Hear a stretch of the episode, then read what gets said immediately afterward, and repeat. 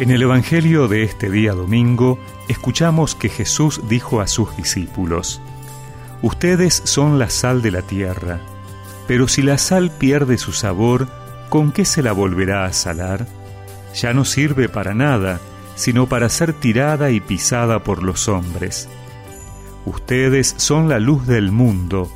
No se puede ocultar una ciudad situada en la cima de una montaña y no se enciende una lámpara para meterla debajo de un cajón, sino que se la pone sobre el candelero para que ilumine a todos los que están en la casa.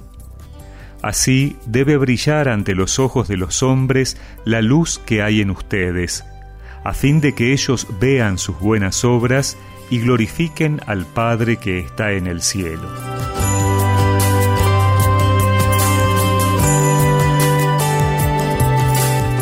A través de estas dos imágenes, Jesús quiere ayudarnos a descubrir el sentido de la vida.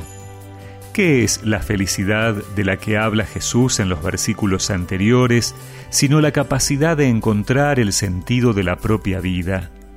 ¿Y qué significa esto sino la capacidad de encontrar sabor, de dar sabor? Sal y luz son dos imágenes que explican lo que significa amar o dar sentido a la vida o ser feliz. De hecho, la sal y la luz marcan la diferencia. La sal en la sopa hace que sea distinta.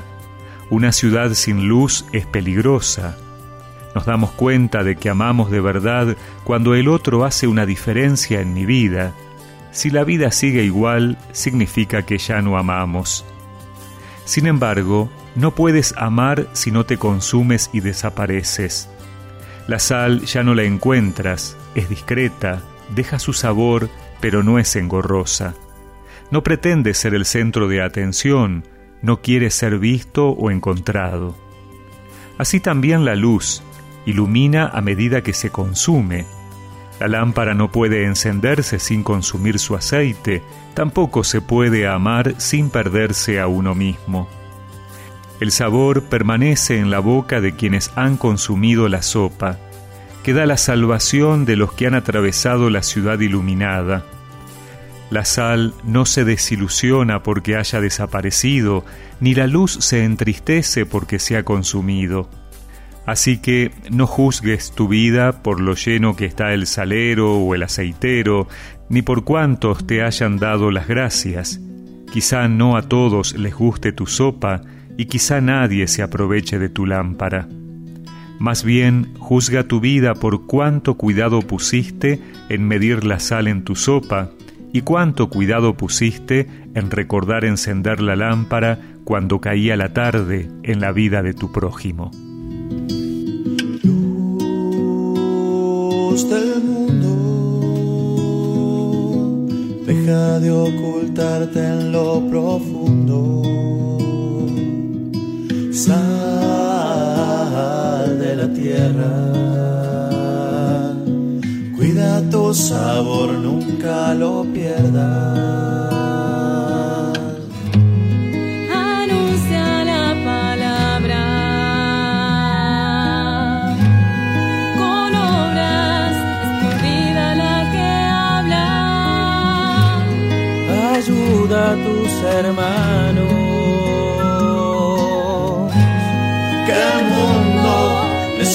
de tus manos. Sal y luz,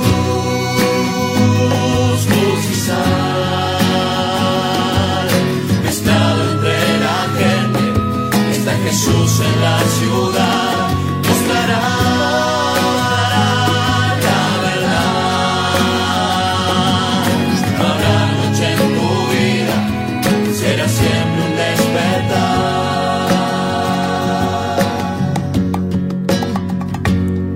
Y recemos juntos esta oración.